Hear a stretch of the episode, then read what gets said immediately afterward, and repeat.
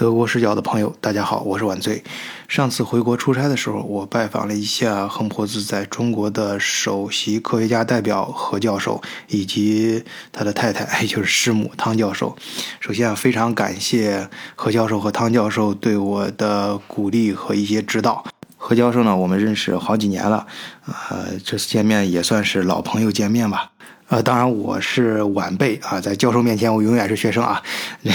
何教授呢，人也非常好啊。一见面呢，问，哎，那你最近在忙什么呢？啊，有没有什么嗯可以帮到你的？那我们都是混德国这个圈子的嘛，呃，自然这个德系的人在一块就是谈一些，呃，主要会谈到跟德国有关的事情嘛。那那我想近期大家应该都有这种感觉，就是德国跟中国的关系啊会越来越重要。有很多明显的大家都知道的一些原因，我们不便在节目里面说啊。但是，从咱们国家工业发展的角度来讲，大家应该都意识到，我们中国有很多行业的企业在过去这二三十年吧，尤其是最近十年啊，这个体量的。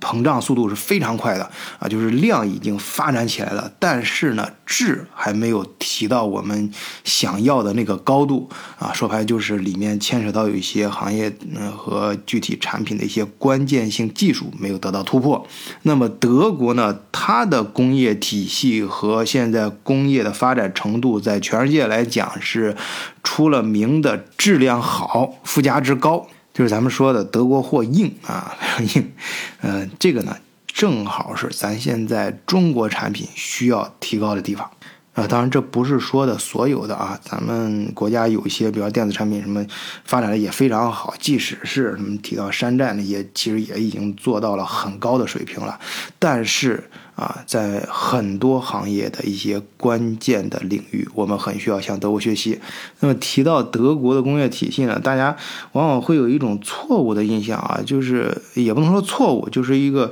不是正确理解，就是说到德国东西啊，很敦实，很好，质量很好，就好像就觉得笨笨傻傻的。其实德国的企业是非常注重创新能力的。我记得我前面有一期专门讲过啊，全世界各个国家相比。德国公司，它投入创新这一块的经费是这个比例，在全世界公司当中横向比较中是最高的。那么，在整个国家的行业啊，要要推动它创新，要提高它的质量，也就是嗯，攻克一些呃科技呃工业什么技术难题的时候，国家应该扮演什么角色呢？也就是德国政府在干什么呢？哎，这个问题啊，何教授送我了两本书。一本是也是何教授亲自跟跟那个汤教授他们亲自翻译的，呃和撰写的两本书啊，一本是这个讲德国国家实验室体系的发展历程，另外一本是呃比较就是全世界发达这几个国家，比如美国呀、德国、日本呐、英国这几个国家他们的科研体系就创新体系。那显然这个是非常具有现实意义的啊！我自己工作中也接触到不少啊中国的朋友呢，想到德国来找一些创新技术啊，甚至是已已经很清楚的遇到了哪些难题过来找答案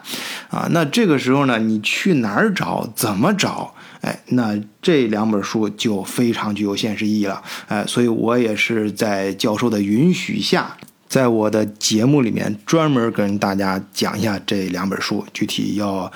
呃，用多少期节目，以什么样的节奏、什么样的形式呢？这个根据现实需要来啊。比如说有些呃话题呢，我也很希望能够跟咱们听友一块儿连线啊，大家可以聊一聊，通过聊天的形式把一些。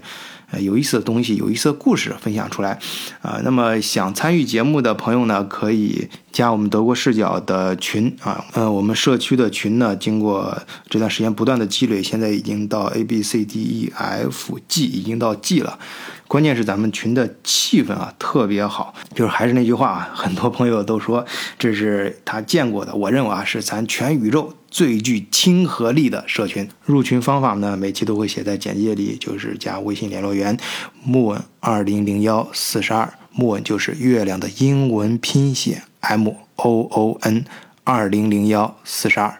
那么好，我们说今天的主题就是讲德国的科技创新体系。这里面要讲的第一个重要内容就是德国赫姆沃兹联合会。实际上，它就是德国的国家科学院。为什么我这么说呢？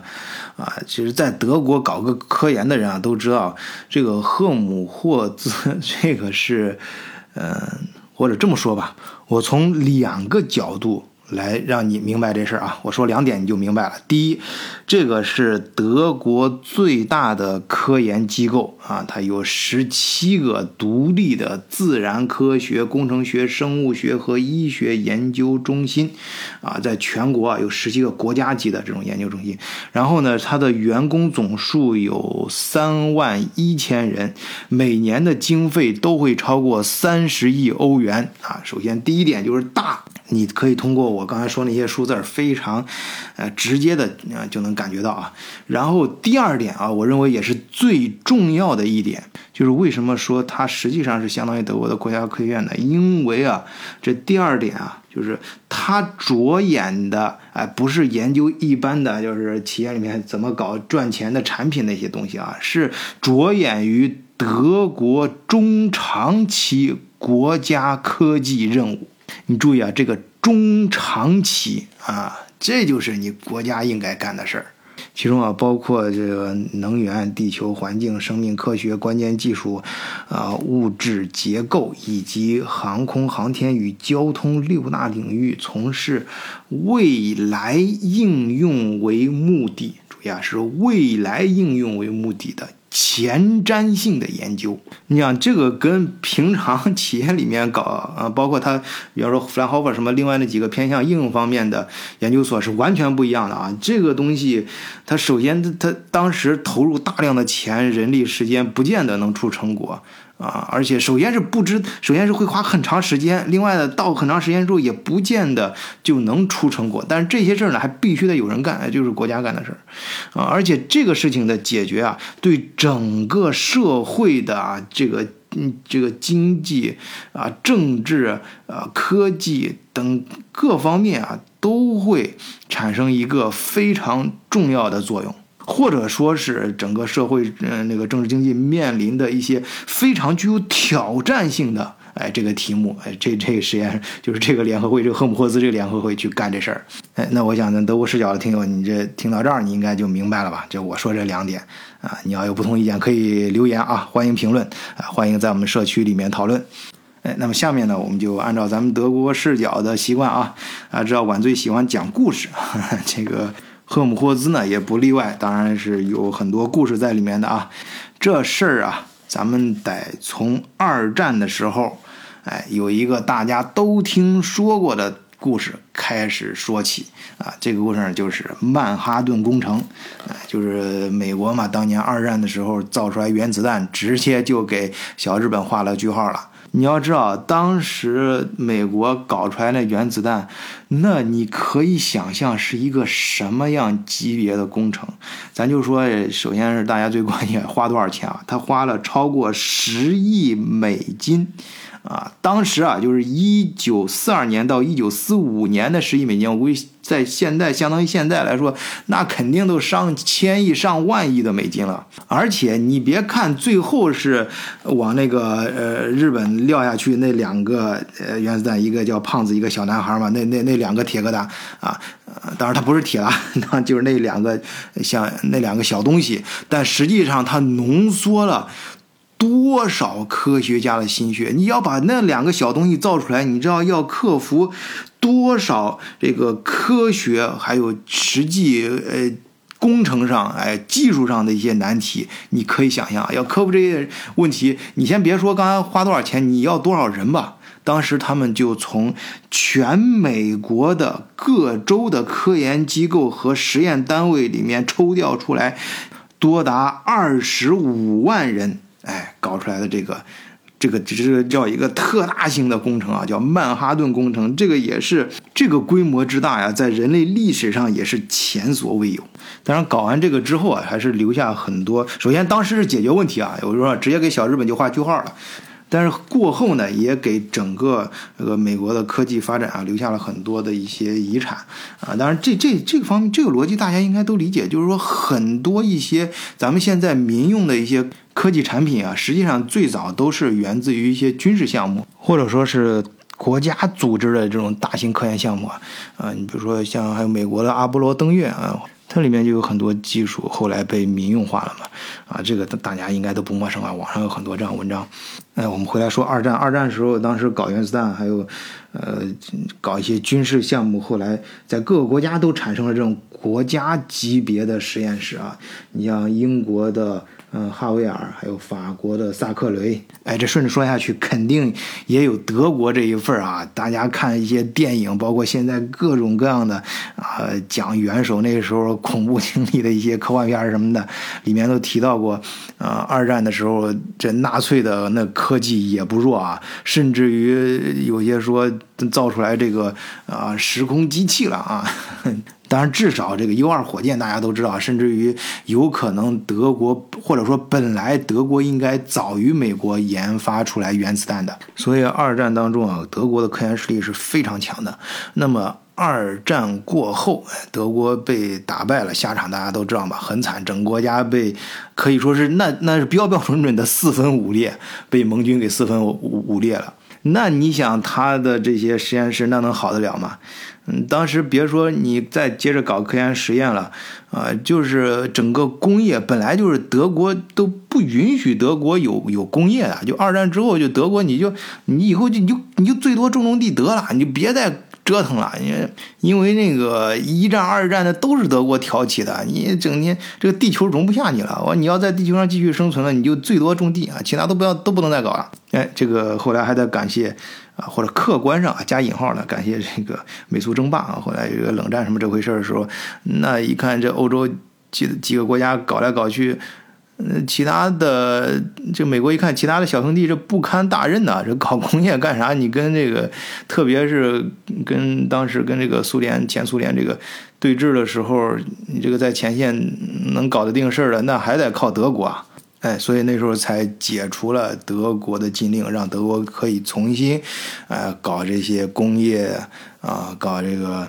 呃实科学实验。这个事儿发生在什么时候呢？啊，也就是到一九五五年，盟军的科研禁令限制才得到了解除。哎，这个时候德国才得以在德国这个土地上，哎，重新开始兴建科研机构。尤其是啊，我们可以想象，当时就是二战之后最热门的那个啊，核研究中心。这些研究中心啊，当然是在二战后德国的废墟上建立起来。但是这里老罗有一个很好的比喻啊，啊，就是说看一个拳击手啊，虽然他病重的时候或者被打得奄奄一息的时候，躺在病床上的时候，表面上看上去跟一个啊病秧子呃就是弱不禁风的一个病号是一模一样的，但是他跟其他躺在这个病床上的这病号可完全不一样啊。呃，随着这个时间的推移，它逐渐的恢复啊，这个肌肉记忆记忆的这种恢复，然后呃内心这种战斗，呃这些思想这些知识的恢复，呃在在他心里面是本身就存在了啊，就是人家时间推移恢复起来。那你看着表面上啊，大家都是这个病号，那跟其他的病号随着时间往后推移的恢复，那可是完全不一样的一个结果。只要你给他条件啊，只要你不限制他，这种人需要你别限制他，要给点阳光就能灿烂的这种啊，那人家假以时日啊，那肯定又会成为一个强壮的啊这个拳击选手。那么说，德国在它炸成废墟之前，它究竟具有什么样的这样一个基础呢？我们就拿刚才提到的 V 二火箭来说啊，就是德国啊，它在二战之前的时候，它就有一个这个思想，就是。就就用用这个这个书里面的话，这个词儿叫“大科学思想，就是是要国家主导啊，利用国家的力量去主导搞这个科研大型项目。哎，这个跟其实跟曼哈顿搞那原子弹呢是如出一辙，是同一个逻辑。你比如说刚才提到的那个 V 二火箭，搞 V 二火箭的研发，他们德国当时也是组织了一个巨大的研发基地啊。共耗费了当时二十亿帝国马克和上万名战俘与劳工的生命。哎，接着刚才那个例子说啊，一个拳击手就是奄奄一息的时候，你可以看他，你可以把他的就是肢体啊，就是有形的看得见的东西被打得七零八落啊，最后躺在病床上奄奄一息。但是他内心中啊，这些格斗的技巧，这些训练的知识啊，甚至记忆的一种本能的肌肉本能的一种记忆，你是无法磨灭的。哎，这个只有他心里，这个搞这个大科学，这个科学研究的思想一样，你把他。表面上炸成废墟，但人家这个理念，人家搞大科学的这个这这这这个方法，哎，这你是炸弹炸不掉的。当时啊，在二战的时候，人家德国人搞这个这个科学，这个国家主导科学研究，都是有明确理念的啊。这个书里面我也是读一下啊，他他是这么写的：作为一种新型的科研形态。大科学具备以下总体特征：一是围绕着某项既定任务，多种科技学科融合，跨学科，而且经常涉及大型装备，从人员到资金均需要全方位的绑定多种资源，哎，投入十分的巨大。主要由国家直接投资，哎，它这是一种国家行为，要着眼于具体的中长期任务目标、任务拉动啊，就是以就是有目标的拉动这个呃研研究方向。然后衔接基础研究与应用研究，关注产业转化，哎，要有创新导向啊！就是现在咱们中国也提倡这个嘛，你这科研的要要转化到转化成实际生产力啊。呃，任务目标有很高的政治和社会价值，哎，这个目标是非常明确的啊，在具体实施过程中兼具政治目标和学术。高度自由的双重性，哎，你可以想，在纳粹那时候啊，人家这个，你这二战之前的时候，人家这个科研理念，这整个国家在科研中究竟扮演什么角色，就已经达到这个水平了。好，这不二战之前达到什么水平？让我们接着说，这二战之后啊，就是接着刚才说，这个盟军的禁令解禁之后，哎，大量的这个科学家呀，什么都能回来了嘛。这里面就有一个十分关键性的重要人物，就是 Werner Heisenberg，哎，就是奥尔纳海森堡。哎，这海森堡的大名，学过物理的人都知道啊。我记得我有一次，嗯，跟那个。呃，另外一个哥们儿啊，那回来我我有有有机有有机会了啊，跟大家的可以好好聊聊那哥们儿啊，在那个哥们儿同意的基础上啊，他是很传奇的，在德国海德堡大学学物理学的，呃，人家是海德堡大学物理学博士啊毕业，呃，就是从从预科一直上到博士。我有一次跟他聊天啊，电话聊天啊，他说，我说你这物理学这里聊到量子力学嘛，他就说这个物理学，他说他们就是。就是研究到这个时候啊，就是你要知道，物理和数学其实都已经在很多一些纯理论的领域啊，就已经领先其他学科已经很远了啊。有用他的话说啊，就超过一百年了啊。当然这个数字我不知道，无从考证啊。但是大家知道，呃，在在你就是说我自己就是学数学和物理学，在而且是在德国，就是就是非常传统的德国这套体系下学出来的。就是因为我比较笨嘛，学的时候要经常去参考其他国家的一些数学书，啊，也跟其他国家的学数学的朋友经常交流啊，去问问题嘛，呃，我就切身感觉到德国的数学确实是，尤其是在大学阶段啊，它的数学是非常的艰涩的啊，比其他国家教的都艰涩，其他国家可能会。更多的考虑到应用和便于理解，而且德国很多一些数学的一些细分的科目啊，我感觉就是跟哲学差不多了。所以，我我我我也感谢数学数学这个过程啊，就是他对思维的训练是非常严酷的啊。就很多一些思维方式，如果你不学纯数学的话，涉及不到这个学科的话，你你一辈子都不会这样去想问题，啊，就非常的这种艰涩。很多地方啊，都是根本就没有路，就纯粹是在那种，呃，那种山峰峭壁上啊，那一点零星的呃那些缝隙里面，在那儿往上爬呢，啊，一点往上拱，一点一点往上拱。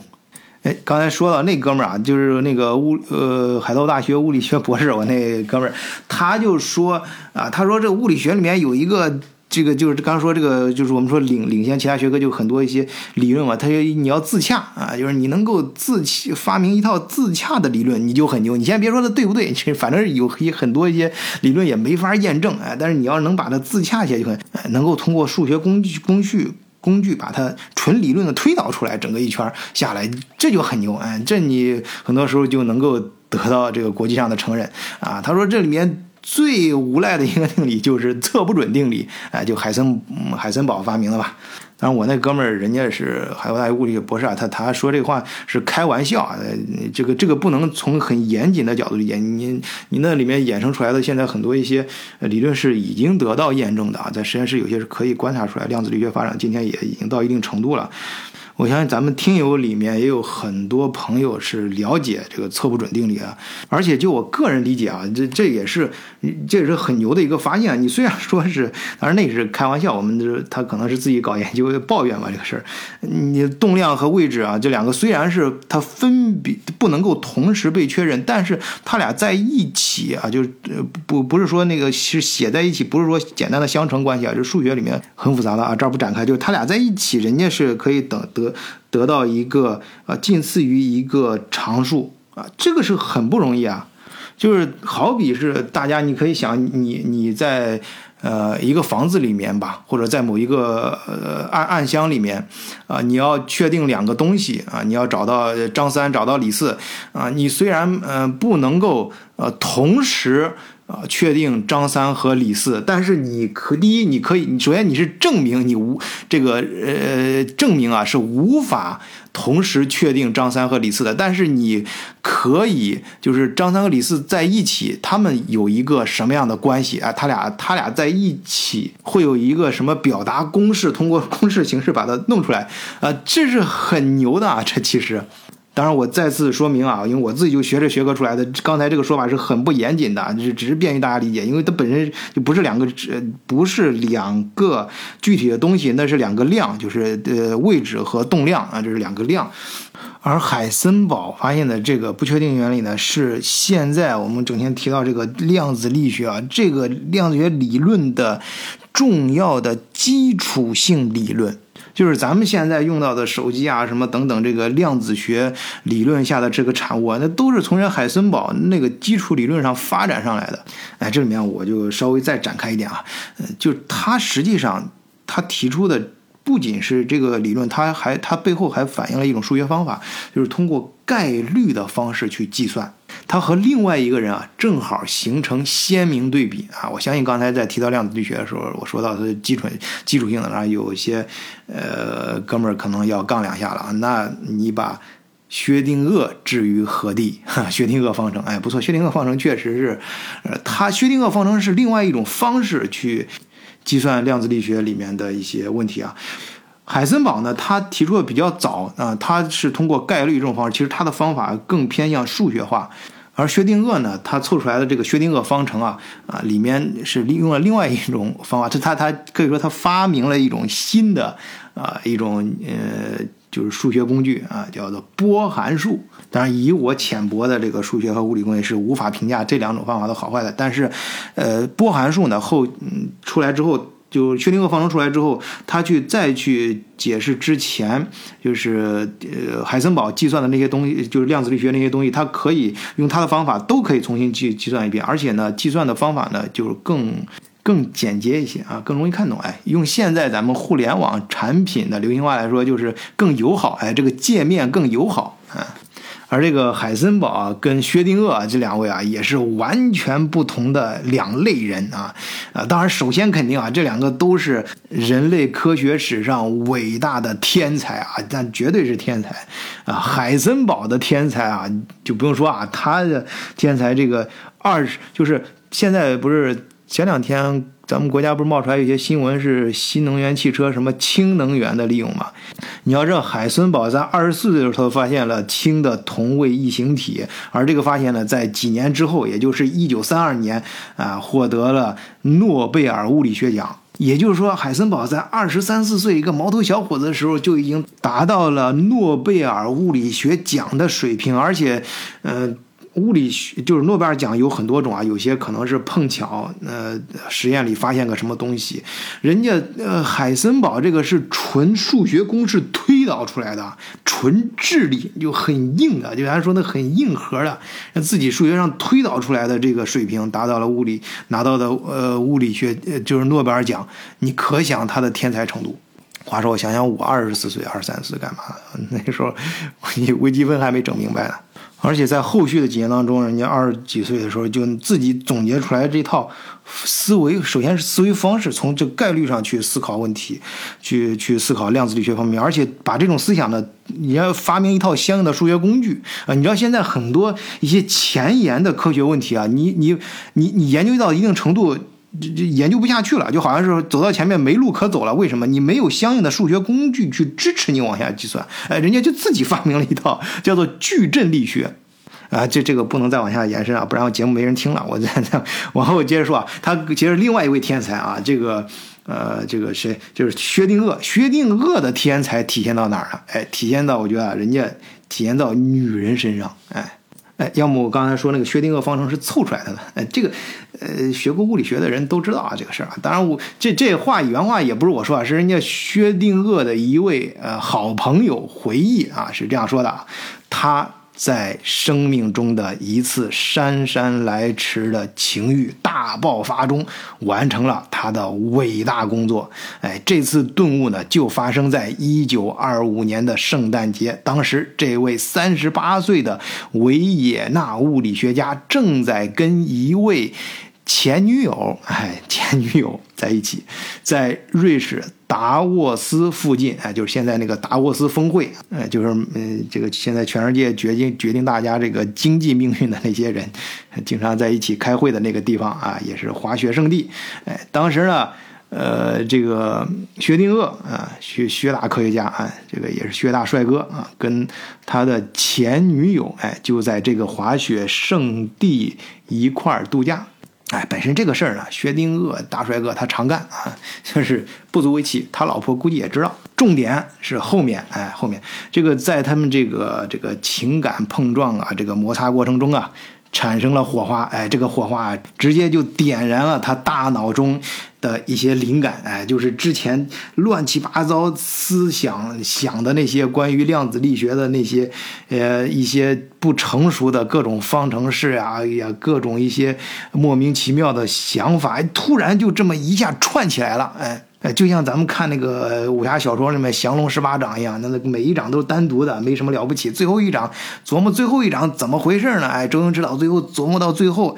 哎，终于琢磨明白，最后一掌就是把前面几掌连起来。嗯，当然你这个怎么连，怎么连起来啊？这个是这个是需要。需要很高超的智慧，并且需要啊这样一个催化剂啊，这样一个灵感啊，这样一个呃突发爆发这个智慧大爆发的这样的一个有很大运气在里面的一个成分。哎，这就得感谢赐予他激情的那个前女友。所以从某种程度上讲啊，也许我们应该把这一些了不起的事情归功于那位身份不明的啊前女友。就是使这一些相互之间显然没有任何联系的研究线索，突然哎就结合在一起，哎形成了现在我们看到的用薛定谔这位老兄的名字命名的这个方程式。而且关键是，就我刚才说啊，这个薛定谔搞的这套方程式啊，他他凑出来之后，他都不知道怎么弄出来的，但是也没有人，其他也没有人知道怎么推出来啊。但是，呃，他非常简洁。呃，大家自己可以在网上去搜啊。当然，你不是学这个物理学专业，你可能看完之后也是看不懂，觉得非常复杂。但实际上，呃，你稍微懂点物理学，你你会意识到，它是它相对于其他的那些乱七八糟公式啊，是已经非常简洁的一个公式，而且这里面衍生出来一些新的就是波函数的这种算法啊，这是非常牛的。用它可以更容易的啊，就刚才说的，什么我们用现代互联网的那个词儿叫更友好的去解决量子力学里面的问题。那海森堡跟薛定谔这两个人呢，嗯，他从他们就是搞出来的不同的东西啊，其实反映出来他们背后这两个人的这个价值观也是完全不同的啊。你像这个薛定谔，他可能就更感性一些啊，对女人的看法可能更深刻一些啊，加引号的。他不像这个呃海森堡，海森堡就是典型的这种德国传统的这种呃物理学家，非常的就是一看就是比较严谨啊，而且就是目光啊，就是一看都是那种呃非常的透彻啊，就是非常的明亮，给人就是很真诚，对科学非常真诚的那种感觉啊。他本人也是很传统的，就像爱因斯坦一样，人家在高中的时候就弹钢琴就已经弹到可以演奏的水平了。而且非常有领导力啊，就是嗯，他被那个人家美国人解禁，从英国那个呃著名的那个霍尔农场给释放回来啊，回到德国之后呢，等于说你就教书吧啊，那是那教书就教书，人家就去哥廷根，哥廷根人家教书的时候呢，哎，人家就依靠人家自身的这个领导力，迅速的在哥廷根就组建起来一个物理研究所，哎，你可以想啊，一个人教书，那跟一个研究所那带来。效果是完全不一样的。而比海森堡大十五岁的薛定谔是完全不同的一种人啊！这哥们儿呢，首先他成长的环境哎略微不同啊，虽然是在大德语区啊，这个海森堡是在慕尼黑，而这个薛定谔呢是出生在奥匈帝国文化和政治首都维也纳，他就读于一所大学的预科或者也可以说是高中吧啊，当时这个学校里面比较强调的是古希腊及拉丁语言的文化学习。啊，这个薛定谔呢，还自学了英语和法语，在学校里表现出色，被公认为有天才、有天赋啊。啊，这种广泛而深入的教育呢，所起到的作用就是他对于经典的传统啊，有一种很根深蒂固的尊重。哎，在一八四八年，他出版了《大自然与希腊人》，字里行间啊，就非常优美的阐述了古代物理理论及相关内容。哎，你可以感觉到他是非常感性的啊，而且他对这个哲学方面啊，哎，这就是哥们儿研的比较深啊。啊，虽然呢，这海森堡也进入了一所德国大学预科，就是海森当时就是同时同年龄段，我们比较一下啊，啊，并且具有音乐和哲学方面的天赋，但是他的思想。倾向于比他大十五岁的较为保守的薛定谔相比啊，他是截然不同的。海森堡啊，酷爱变化不定的情形，这跟他个人经历有关啊。我们在很多电影里面也能感觉到这种桥段啊，就一个人他的成长环境是很重要的。那海森堡的成长啊，就是在德国第一次世界大战战败的时候，你想那时候整个一战打的打的德国皇帝都没了，这个君主体制可以说是直接就崩溃了。啊，那那革命遍及整个帝国，像薛定谔一样，海森堡来自于一个有教养的家庭，他弹钢琴已经接近了能在音乐会上演奏的水平，音乐在他的生活中是不可或缺的，而薛定谔则对此毫无感受。但是你注意啊，这两个人有一个共同特点，就是非常有活力，哎，有朝气，就是对这种是内心啊，指的不是身体啊，是内心啊。当然，在某些时候、某些领域也表现出身体。你比如说薛定谔关于女人那一块，待会儿咱们。再说，但是就咱们现代人，经常我看呃音频上实际上还有好多人也在讲创业。对于现代人啊，你想有一番作为啊，你的人生要有一番作为，你真的保持内心的这种活力和朝气是非常重要的啊。因为这个现在社会不是现代社会，就古代到现在古往今来，你可以观察在人人生的每一个阶段都有创业成功的可能和先例。哎，这块也是我自己在 激励自己啊！我现在可以说是，呃，虽然我是在其他公司打工，但是也算是在这个更大的这个平台上进行创业吧。因为我自己感觉我自己在德国经历，呃，就积累的这个各方面人脉啊，还有一些经验到一定程度了，可以给更多的中国企业，尤其是那些想出海的中国企业，提供更实实在在的一些帮助。也希望有这方面需求的朋友和听友联系我啊。我们在呃美国的旧金山，就是在呃圣何塞，就硅谷那一片儿，有分公司，有大约十个人吧。然后在北京有二十多个人了。德国呢是和欧洲地区是我负责啊，所以我们会把我们所有的力量，嗯，贡献出来，给中国想出海那些企业提供服务。这些服务呢，包括你在嗯海外如何落地、成立子公司、建立分支机构啊，以及。建立相应的呃这种组织架构，比如说你需要人的时候，我们帮你找人啊，可以提供猎头服务啊。呃，关于比如说这些人怎么去呃管理啊，呃这个怎么安排啊，就法律啊和财务方面，我们也可以帮助你去设计。好，我们接着回来说啊，薛定谔这哥们儿他就是这个人他的。呃，个人情情感呀，有点过于奔放。虽然他在思想上是非常注重经典传统的这些东西，但但他的个人情欲啊，或者说啊，他对女性的研究那是呃到达一定程度的啊，这是有书为证啊。他保存着一本日志，哎，其中记录了他和每一次艳遇，哎，就是跟他做露水夫妻的 这些人，这其实就是一夜情啊，不一定一夜啊，有的可能是。呃，短暂的吧，反正是，呃，他的那些女人们吧，啊，这这些所有这些经历的日期、名字以及他个人的评论，哎，都会详细的记录在这本日志当中。哎，你可以想象啊，薛定谔当时他，呃，首先，呃，个人外貌长得是挺帅的，个也是高高的个子，啊，而且这个装束啊也非常讲究，啊，再加上你看人家大学教授啊，本身的知识，那那也是到一定程度啊。我虽然说我们刚刚说他的薛定谔方程是凑出来的，但是你也得能凑得出来才行啊。你得首先你脑子里面得有那些可以让你凑的那些素材，那到达积累到这个素材到一定程度，那学识也到一定程度啊。而且难能可贵的是，他在这些我说的这些东西的基础上，人家还有一种特有的一种啊，也拜伦风格的这种范儿啊，这种拜伦范儿。那你想他这种举止啊，这种知识啊，对于普通或者说对大多数女性来说，那是非常具有吸引力的。而呃，薛定谔本人呢，也是呃非常享受这种俘获女性的啊这种感受。呃，这这些都不是我自己编的啊，这是我在书上看的。哎，讲到这儿呢，就是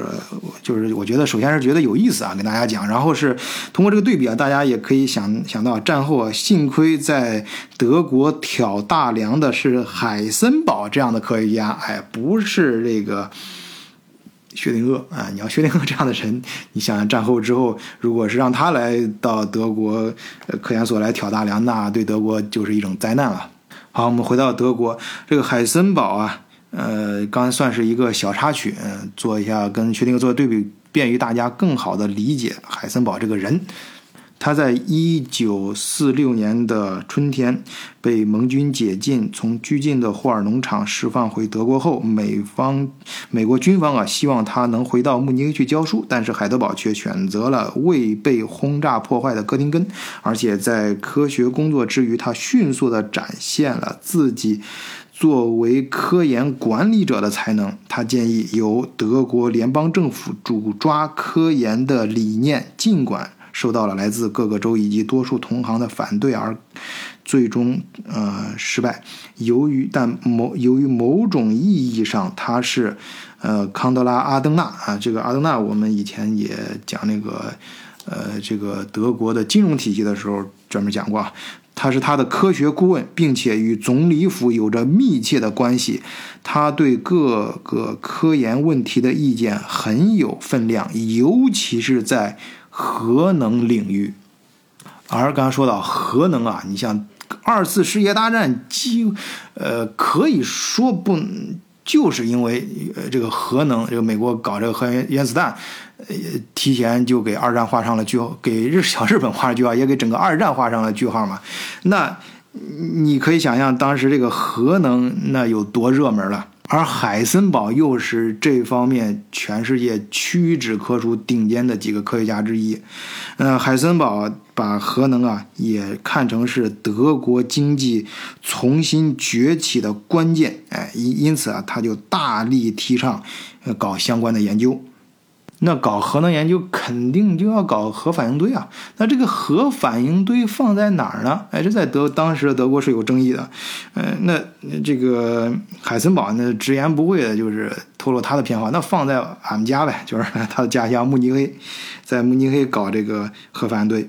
但是因为当时的北约司令部啊，跟盟军的最高统帅部，呃，都认为慕尼黑在地理上过于接近东西方对立的铁幕边界啊，因此啊，呃，明确支持他们在卡尔斯鲁尔建这个核反应堆啊，就是最早的搞核研究的这个重心等于就放在了卡尔斯鲁尔嘛。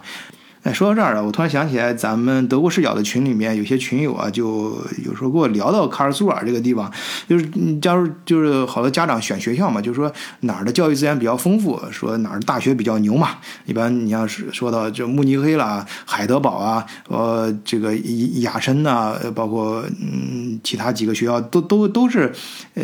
就是知都能理解，就是都能感觉到，呃，也能想象到。但是提到哈尔苏尔就比较陌生，哎。就包括我上学那时候啊，我我第一次听到卡尔苏尔，不是说先听说这个大学很牛，而是呃听人家讲哎，课咱们大学就我上在德国大学的时候，那时候大学通用的一些计算机教材说都是卡尔苏尔的教授编的，还说卡尔苏尔工科多多牛。那么卡尔苏尔他为什么很牛呢？哎。这儿就可能是一个原因，就是最早这二战后，呃一些科研基地啊，就是这个核，就至少这个核物理研究的这个基地就放在了卡尔斯鲁尔。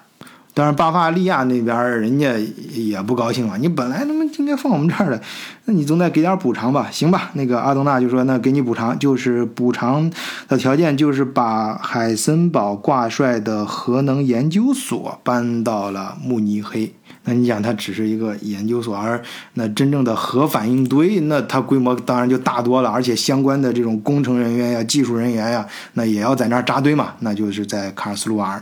当然了，你海森堡本人人家是在慕尼黑的，呃，这可能也是出于选址，你最后把这个选址放在卡尔苏尔的强烈不满，就是跟你杠着干啊，硬要争口气啊，所以导致了这个慕尼黑最终能够在二十世纪五十年代发展成全德国领先的核物理研究中心。那刚才说了，那不管怎么说，工科这个技术方面，那卡尔苏尔还是特别强的。好，那么往后呢，就是德国在各个地方都兴建了这种国家主导的，哎，其实就是在这个赫姆霍兹，就是前身啊，赫姆霍兹的前身，它的这个呃联合会。这个这个大科或者说叫大科学这个协会体系下的这些不同的国家级的研究中心，呃，那么这个事情呢，一直发展到二十世纪八十年代啊，在二十世纪八十年代中期，无疑是德国大科学研究的一个重要节点。一九八四年四月，德国联邦政府发布了关于大科学研究